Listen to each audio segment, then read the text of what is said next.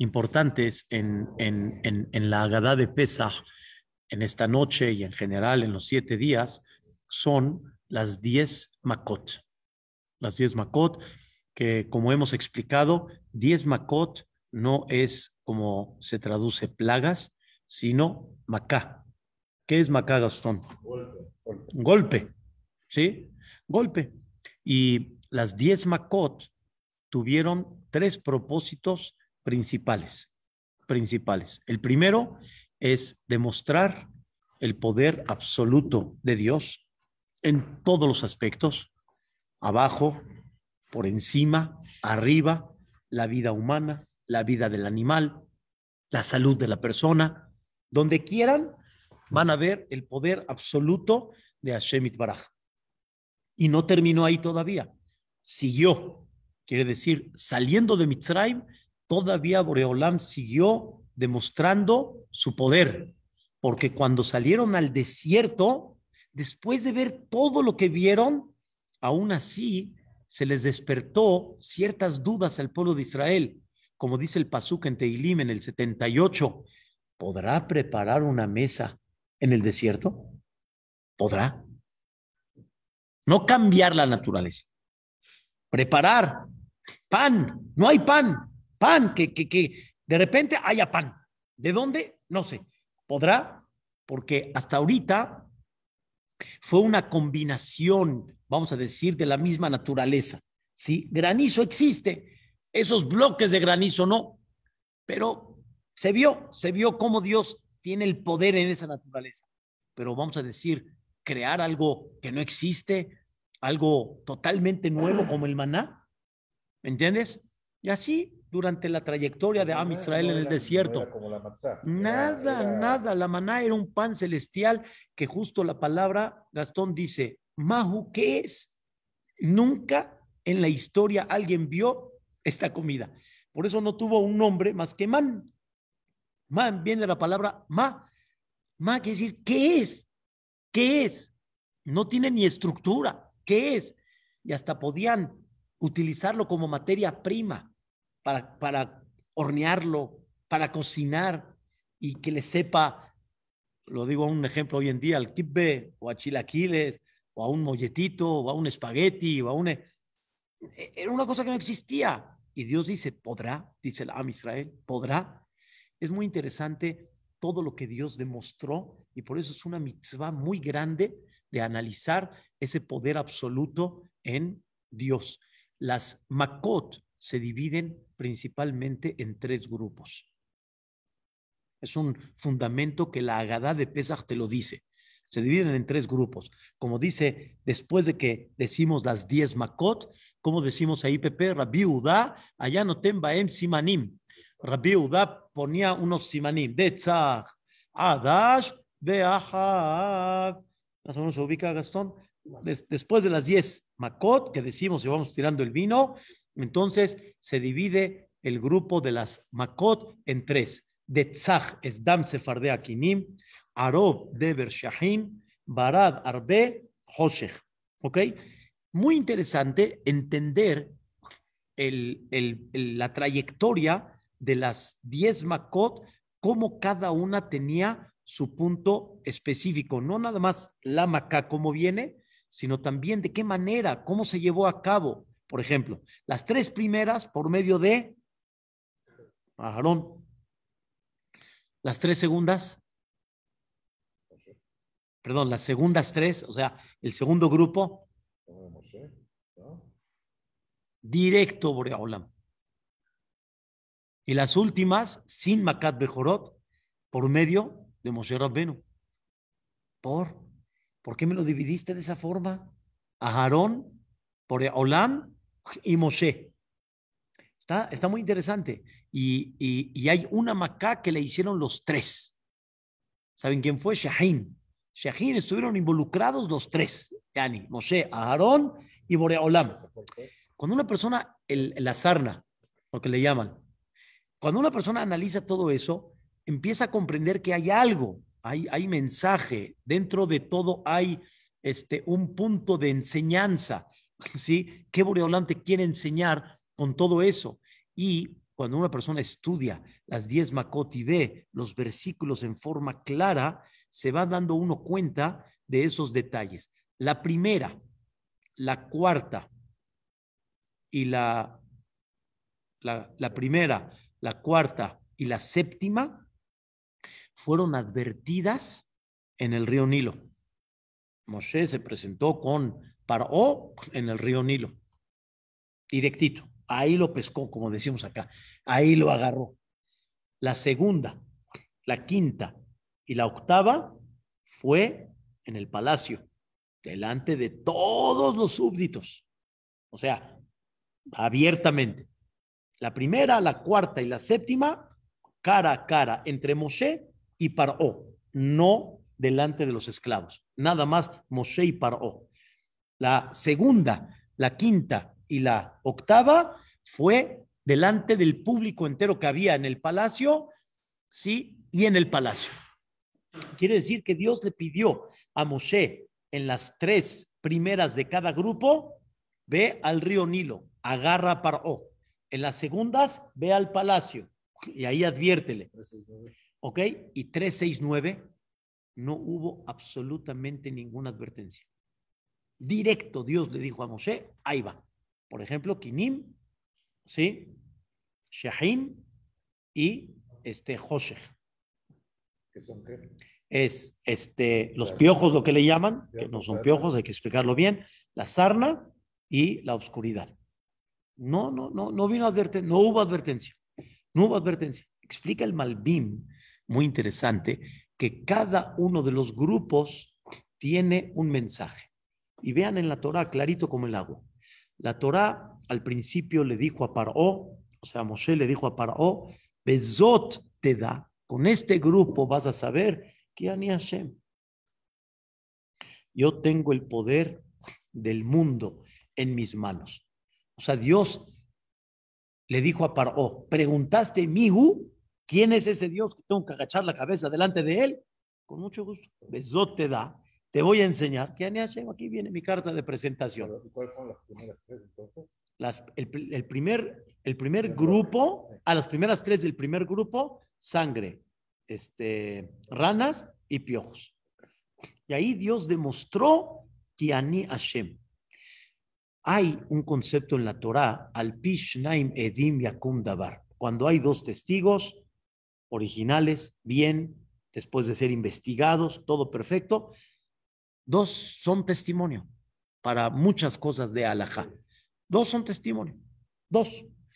Dijo Boreolam, ya te di dos testimonios. Que Hashem, que yo soy Dios. No me hiciste caso. Sigues terco. Ahora, la tercera es castigo por no haberme hecho caso a las dos primeras dos. ¿Las plagas? A las dos primeras plagas. Por eso vino Kinim. Los piojos vinieron sin advertencia. Directo. ¿Ok? Las segundas, Dios le mandó a decir a Paró, da, con esto vas a saber, otra vez utiliza el mismo término, con esto vas a saber, que Ani Hashem, que yo soy Dios, Bekere Baaretz. Bekere Baaretz quiere decir dentro de la tierra. Mira cómo controlo a todos los animales. Mira cómo no vas a poder creer que todos los animales salvajes del mundo lleguen a Egipto. Oh, ahorita voy a explicar ese punto. Pero. ¿No sabían que iban a ser 10 plagas? ¿Mandé? ¿Los consejeros de Paró No. sabían? No. Hasta donde yo he estudiado, no, no sabía. sabía que iban a ser 10? Tampoco, no, no, no, no está claro. Puede ser que Moshe de alguna forma, Moshe sí sabía algo, que esto va a terminar con Macat Bejorot. Eso ya se lo dijo de un principio y se lo mandó a decir a Paró. ¿Y en qué momento dice este, los consejeros de Etzbaim? Etzba Elohim Hi, en Kinim. Pero entonces las primeras tres se replicaron. O sea, en la tercera es cuando dijeron, esto es como que ya el dedo de Dios. O sea, esto ya nos dimos cuenta que no tenemos acceso a eso, porque ellos demostraron que sí tienen acceso a la sangre, pueden convertir el agua, pueden sacar ranas, pero en Kinim levantaron las manos y dijeron, ahora sí, no hay, no hay forma. Aún que dentro de todo ellos sí se dieron cuenta que hay algo mucho más por encima que ellos. Aunque ellos hicieron lo de Dam, sabían que hay algo más arriba. Por darles un ejemplo, cuando Moshe por primera vez le pidió Paró, a ver, demuéstrame el poder de tu Dios. Agarró el maté, el palo, y lo convirtió, no Moshe, sino Dios lo convirtió en qué? En serpiente.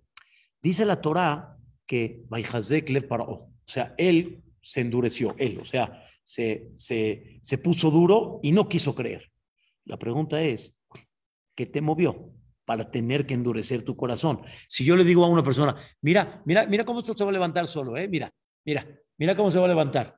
Yo lo estoy levantando, que, que no, no impacta a nadie.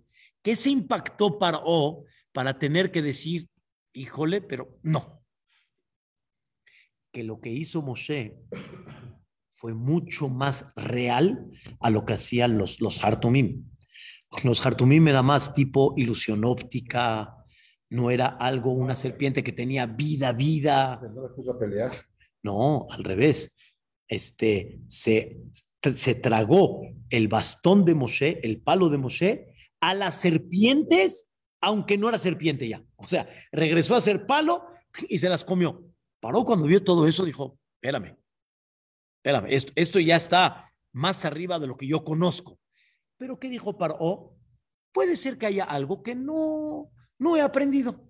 Pero así como yo lo conozco el primero, este no, pero este sí, seguramente el otro me ha, de faltar algún conocimiento. Entonces tuvo que este, reforzar o tuvo que endurecer. Entonces, en el punto que estamos hablando, en la segunda, en el segundo grupo, Dios le dijo, ¿vamos bien, Pepe? Dios le dijo, con esto vas a saber que yo soy Hashem Bekereba Mira cómo domino el humano, los animales, la vida de los animales. Bekereba Aretz quiere decir, mira cómo superviso. No, aquí está el secreto de man, diferente al man. No aparecí este, animales de, de ¿cómo se llama? De, de repente así, como tipo, no, los traje, simplemente los traje. los traje. Trajo osos polares, trajo este, este, cocodrilos, trajo leones, trajo pumas, trajo leopardos, trajo, no sé, todos los animales salvajes, los trajo. Y Dios lo que hizo, cada animal que vino, vino con su ambiente. O sea, el oso polar vino con, con, con, con polar, con su hielo, ¿sí? Y entraron también tiburones, entraron pulpos, ¿sí? Pulpos que cuando los mitzrim se encerraban, metían las, eh, ¿cómo le llaman? Los, eh, los tentáculos para abrir la puerta. Un, una cosa impactante. Lo que pasó en esa, en serio, eh, no, no fue, fue, fue algo tremendo, algo tremendo. Al final de todo, Dios demostró, mira cómo estoy este, adentro, dentro de. O sea, no estoy, no nada más domino el agua y no, ve nada más cómo te estoy mandando Bekere Baares. En hebreo, eso se llama Ashgaha Peratit, la supervisión divina, la supervisión en particular de cada persona. Después, igual se repite la historia. Dos testigos, ¿cuáles fueron los dos? Arob, Deber, las bestias salvajes y la, peste, que fue el fallecimiento. Deber no es peste, ¿eh? Deber es fallecimiento, o sea, quitarle la vida a un animal se llama Deber. Y obviamente, este, eso como consecuencia que trajo una peste. Y la última de ese grupo fue un castigo. No hiciste caso, ahí te va. Y el último grupo, Dios le mandó a decir a Paró, Bezot te da. Con esto vas a saber quién Camoni Bejola Aretz. No hay como yo en toda la faz de la tierra. No hay. ¿Quién? Pablo no lo aceptó. Al principio. Ah, nada más, quítame este dolor de cabeza. Pero decir la palabra, Hashem Ve'ami Arshaim, Dios es el justo y yo soy el malo, ¿cuándo lo dijo eso? En Barad, en, el, en la primera del último tercer grupo. Y ahí Dios le dijo, no hay como yo. Yo siempre lo digo así como de chiste. Paró, así dice el Midrash, vio en su lista de ídolos, ¿a dónde está ese Dios que, a ver, ¿cómo se llama? Yud, Kevav, ¿qué? ¿A dónde está? Mm, no lo encontró. Le dice Boreola, me voy a presentar con mucho gusto y me anotas también. O sea, te- tenme la lista. ¿sí? Y al final le dice Dios a Paró, me borras a todos y yo soy el único. Mafimitlo, no hay como él. En Camón y Bejola Aretz.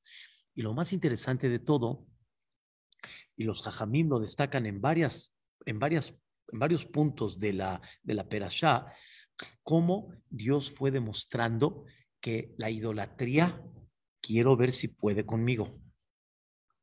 O sea, Dios le decía a oh, yo sé que tú estás con brujería y con idolatría y con... Yo quiero ver si hay una idolatría que puede conmigo. Yo quiero ver, o sea, quiero, te lo estoy advirtiendo. Abiertamente te digo, ahí te voy, defiéndete. No lo agarró sorprendido, defiéndete.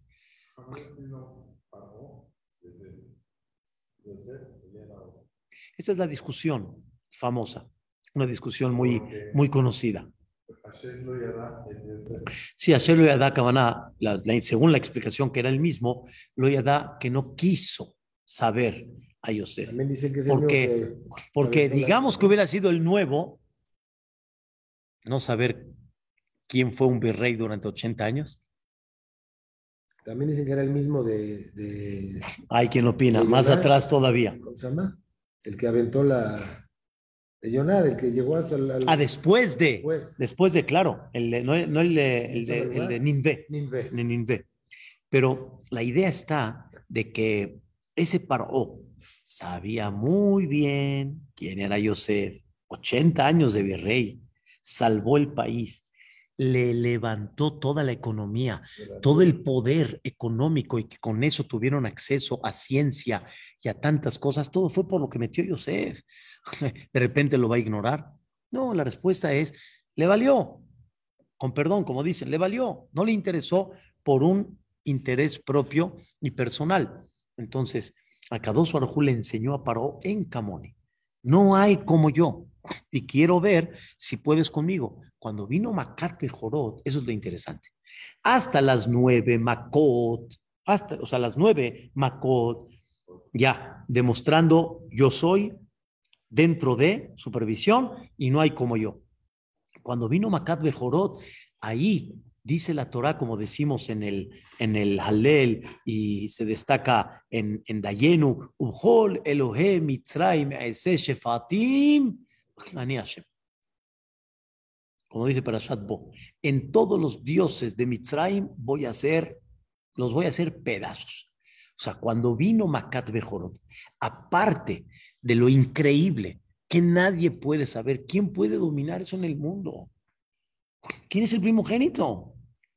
O sea, entiendo que hay registro, pero no, en esa época no había un registro para que todos en el mismo momento se, se vayan. ¿Quién puede tener un registro así? ¿Y cuántas cosas se descubrieron? Como explicamos, de repente fallece otro hijo y le dice el marido a la señora, oye, ¿y ese por qué? El primogénito era él, pero el primogénito del otro, el con quien se fue, del lechero, yo qué sé de con quién se fue, lo aleno. ¿Saben qué significa eso? Ese poder de Akados Barjú, en ese momento hizo pedazos todas las idolatrías. Quiero que me entiendan, no quiero dar un ejemplo. Hagan de cuenta, Barminan, Barminan, como hablar que todos los cifre Torah de repente se carcomieron, se, se, se, se, pulverizaron. O sea, todos los, todas las idolatrías que para ellos eran la protección, era, era la autoridad, todas se hicieron pedazos. Todas. Quedó una nada más. ¿Sabes cómo se llamaba? Baal. Dijo Paró, con esta no ha podido todavía. Baal Zephon, no la conozco. No, Es la que decimos en Perashat Beshelach, Lifne Baal Zephon, Hijota, Hanu, Alayam. O sea, Paró dijo, ahí está, quedó una, Una perdón. una idolatría. O sea, no, no podemos captar, entender, porque ya se anuló todo ese concepto, pero era un, era un tema que se arraigaban y pensaban de que es, esa idolatría los protegía, era la seguridad de ellos, a ellos se dirigían. Boreolam hizo pedazos todo, completito, completito. Y es lo que Dios quiso de Am Israel, como platicamos en Seudash Lishit. ¿No, León? ¿Para qué quieres que le hagas shejital, corbán, pesaj, asado y la sangre y, y tomar? ¿Para qué? ¿Para qué quieres que haga el escándalo de ese corbán pesaj? Para enseñarte que no tiene nada. burlarse de ellos, ¿no? No- y no tiene nada, o sea, deja esa tontería y media, hombre. No tiene nada. Es puro humo que se ve hoy. No es nada. Ya se esfumó todo. O sea, querían, Dios quería arrancar a ese Mitzrayim que estaba metido en el corazón del Am Israel. Entonces, las diez Makot tuvieron tres propósitos. Uno, y aquí quiero explicar lo que dijo Jaime. Y así lo dice Rashi en Perashat Lech Lecha, en Brit Ben Abetarim. Leemos el pasuk en la Gada de Pesach. Dios le dijo a Abraham y a Doa, te das a ver, sabrás que tu futuro, futura generación, tu futuro pueblo que todavía no era, van a ser peregrinos, van a ser extraños en una tierra extraña y los van a esclavizar, los van a oprimir y todo esto en total, todo este proyecto, todo este, este proceso va a durar 400 años. Por eso no duró la esclavitud 400 años, sino que todo el proceso de sentirse extraño, de estar en una tierra ajena y la esclavitud, etcétera, en total, ¿cuánto duró? 400. La pregunta es desde cuándo comenzó lo que Dios dice. Ya eso, como dice el comentarista Rashid, desde el nacimiento de Yitzhak vino. De ahí provino. De ahí empieza el conteo de los 400 años. ¿Mandé? No, porque si no, no sale la cuenta. 400 no sale. ¿Qué dice Isaac? Jacob ya sabía. Por eso quiero decir algo a lo que dice Isaac. Llegó Esav. Y en ese momento, es un paréntesis, pero es muy interesante. Llegó Esav.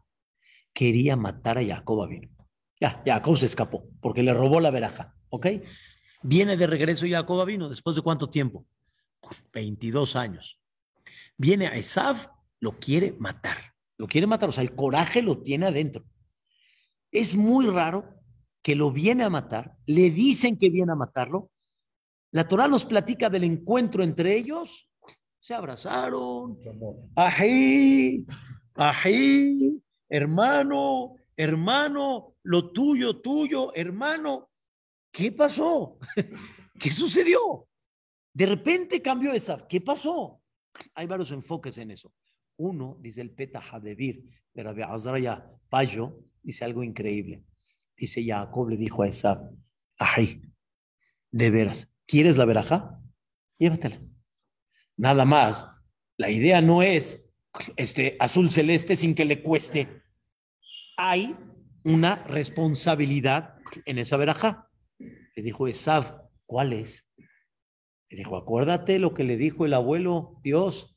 Yadoate da ki geries alajá veres lolahem, ba'abadum ve'ainu otam arba meot shana los van a oprimir, los van a esclavizar, los van a hacer duro.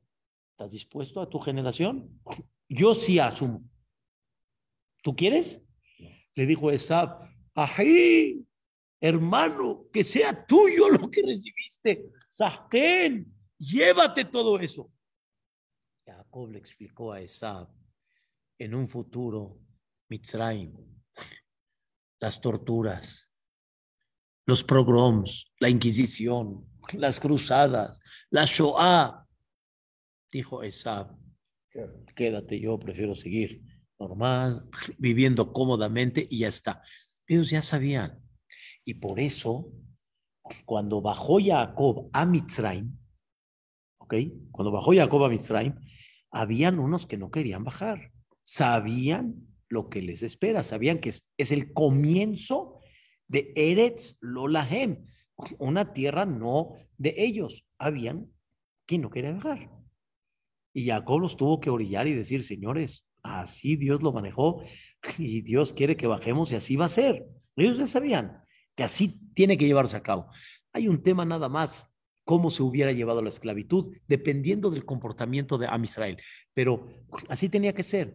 Entonces dice el comentarista Rashi, el mismo Dios le dijo a Abraham vino, Vegameta Goy, y el pueblo que te va a esclavizar y te va a humillar y te va a, a maltratar, Dan Anoj, yo lo voy a juzgar.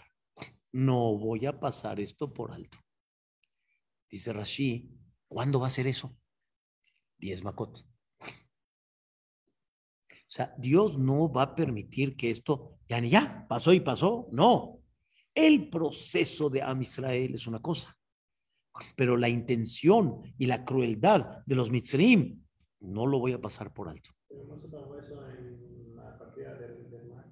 No. No. No. ahí se culminó.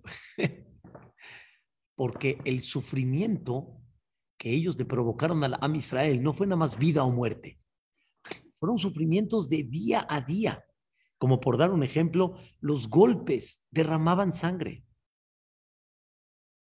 Y lo que viste tú como Mitzri, como capataz, como pueblo, ¿qué es?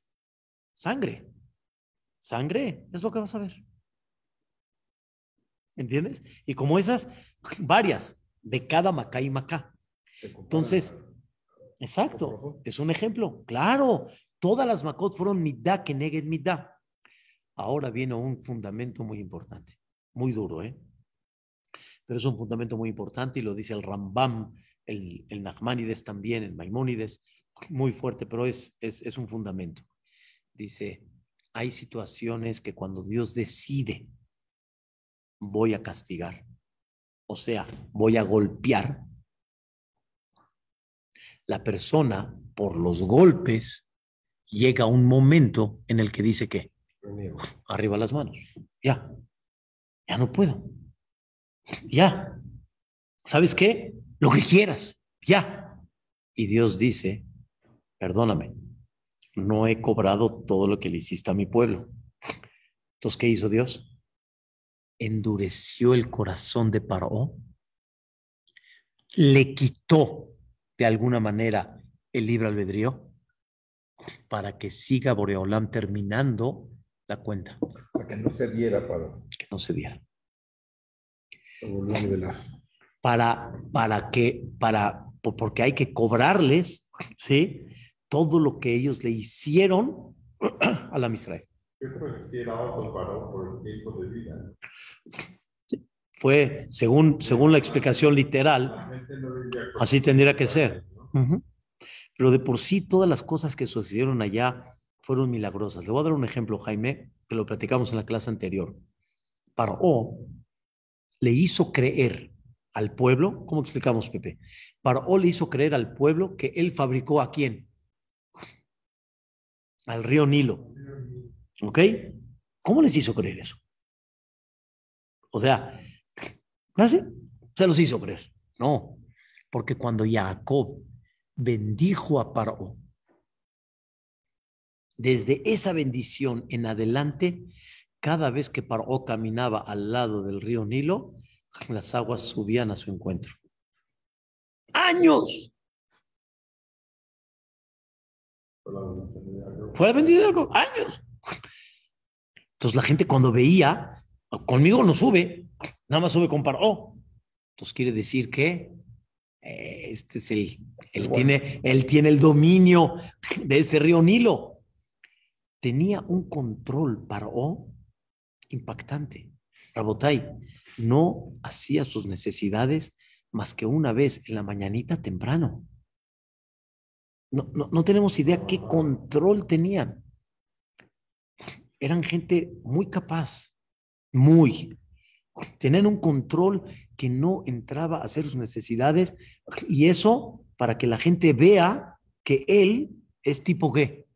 Dios, él no entra a sus necesidades. Él no entra. Él no hace esas cosas. Él no hace esas cosas. Entonces, cuando él se metía cada día en la mañana al río Nilo, como él es el que hizo el río Nilo, nadie puede estar con él. Entonces él se alejaba de todos, dejaba a todos muy adentro, él llegaba a la orilla y hacía sus necesidades. Ya, oh, ya, ya lo hacía. De repente, después de años, como haya sido, después de años, de repente llega un Moshe. Llega un Moshe. ¿Qué le pregunta Paró? ¿Cómo llegas acá? Nadie en la vida sabe a dónde estoy. Nadie. Nadie. ¿Cómo llegaste aquí? Le dijo Moshe, Dios me dijo. Y dice, Dios me dijo, vete a tal lugar y ahí vas a ver a Paró. Y ahí le vas a decir, amar Hashem? Tres veces en el río Nilo. Y si ven los pesuquín, por favor, chequenlos bien. Paró trató de cambiar su lugar tres veces. Dam, la sangre, las bestias salvajes y el granizo. Y Moshe Rabenu lo agarró. Lo. ¿Cómo no, no entiendo? O sea, paró, nadie sabía dónde estaba. Ya, lo agarró Moshe. Paró se dio cuenta, hay alguien que sí sabe. Hay un Boreolam que le dice. Paró dijo, voy a cambiar de lugar. ¿Pero para qué quería cambiar de lugar? A ver si, a ver si me vuelve a agarrar. Tal vez por algún suerte le agarró. Tuvo suerte. Tuvo suerte y me agarró. Pasó Tsefardea, no lo agarramos en el río Nilo. Pasó Kinim, no lo agarramos en el río Nilo. ¿Qué dijo Paró? Ya la hice. Ya la hice. Ya la hice. Seguramente ya no sabe ni a dónde estoy. En Aro, de repente lo agarra. Dice que se escondía este paró. Claro. Tipo se escondía sin que nadie sepa qué está haciendo ahí. Lo agarró. ¿Y qué creen? Paró dijo, me voy a parar más temprano de lo común. Le dijo Dios en la cuarta, Ashkem Boker, párate más temprano. Porque este piensa que no lo voy a agarrar. Y en Barad, lo mismo. ¿Para qué? No te vas a escapar, hijo. Cuando yo digo, el palacio, todo el mundo sabe dónde está el palacio. O sea, no se puede escapar. Y aparte, la intención de Dios era advertir en el palacio públicamente, de alguna manera, para retarlo. Sí, tú eres dueño de todo esto y te crees dueño. Quiero ver, a ver, ¿cómo le vas a hacer? Públicamente. Pero cuando lo agarró en el río Nilo, en diferentes lugares, ya viste que sí supo. Ya viste que sí se dio cuenta dónde está. Wow. Paró se volvió loco. Paró se volvió loco. O sea, seguro, o sea, explotó. No podía creerlo. Es lo que Dios quiso demostrarle. Dijo, conmigo no juegues. No hay manera, no hay forma. ¿Quieres seguir terco? Decisión tuya. Pero la realidad, como dice el Maimónides, que fue terco porque todavía hay una cuenta que no, que no he acabado. Esa es la explicación del Maimónides. Hay quien opina diferente que lo que Dios endureció el corazón de Paró no significa que le quitó el libro albedrío, sino le dio fuerza para seguir aguantando. Porque hay, que, hay un momento que humanamente, ya, levanta las manos y dice, ya no puedo, pero le siguió dando fuerza para que pueda seguir negando, quiere decir, le dio fuerza para que siga tomando él la decisión.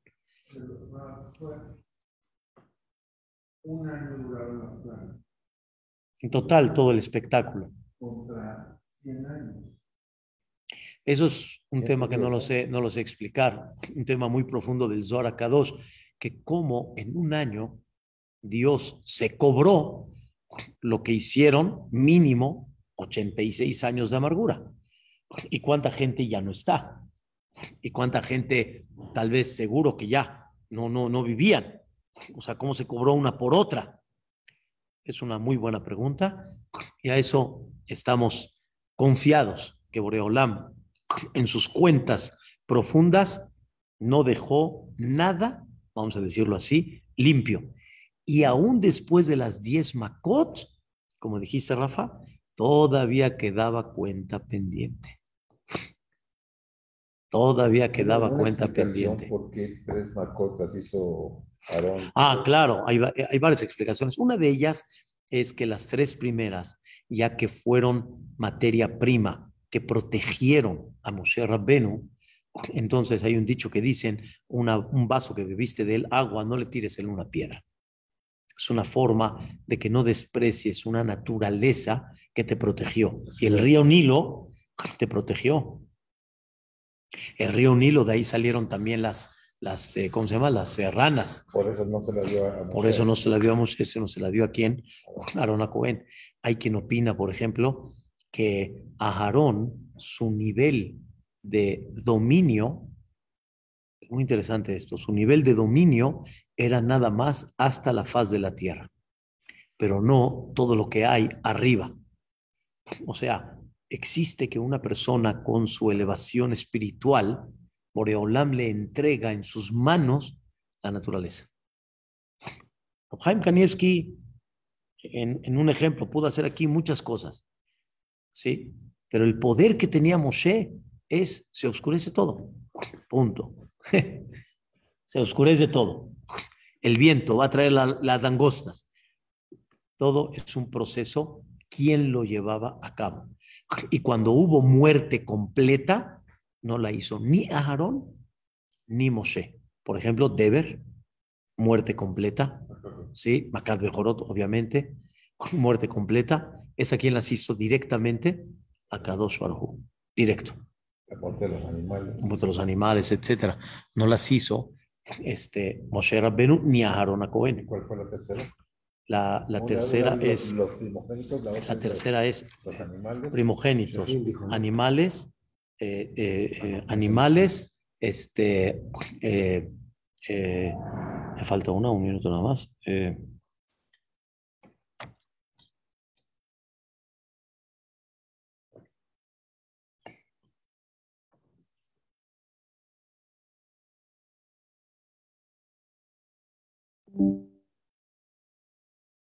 Arob. Arob, la- las bestias salvajes. Arob, que fueron las bestias que realmente ahí hubo, como dicen, masacre. Porque eran bestias salvajes que la idea era dañar, Y cuando matar, destruyeron todo. golpear. Oh, oh. ¿Qué hicieron los Mitzrim? Dijeron, bueno, ya pasó lo que pasó, pero vamos a tratar de cazar un poco de animales para tener provecho de sus, de sus pieles. En eso termina la macá, no queda nada, nada, nada. Le dijo Dios, todo, todo está insinuado en los pesuquí muy claros. No vas a tener provecho de esto, no vas a poder, ya, punto. No hay vuelta de hoja. Es, es impresionante. Mañana seguimos. Amén. Vea.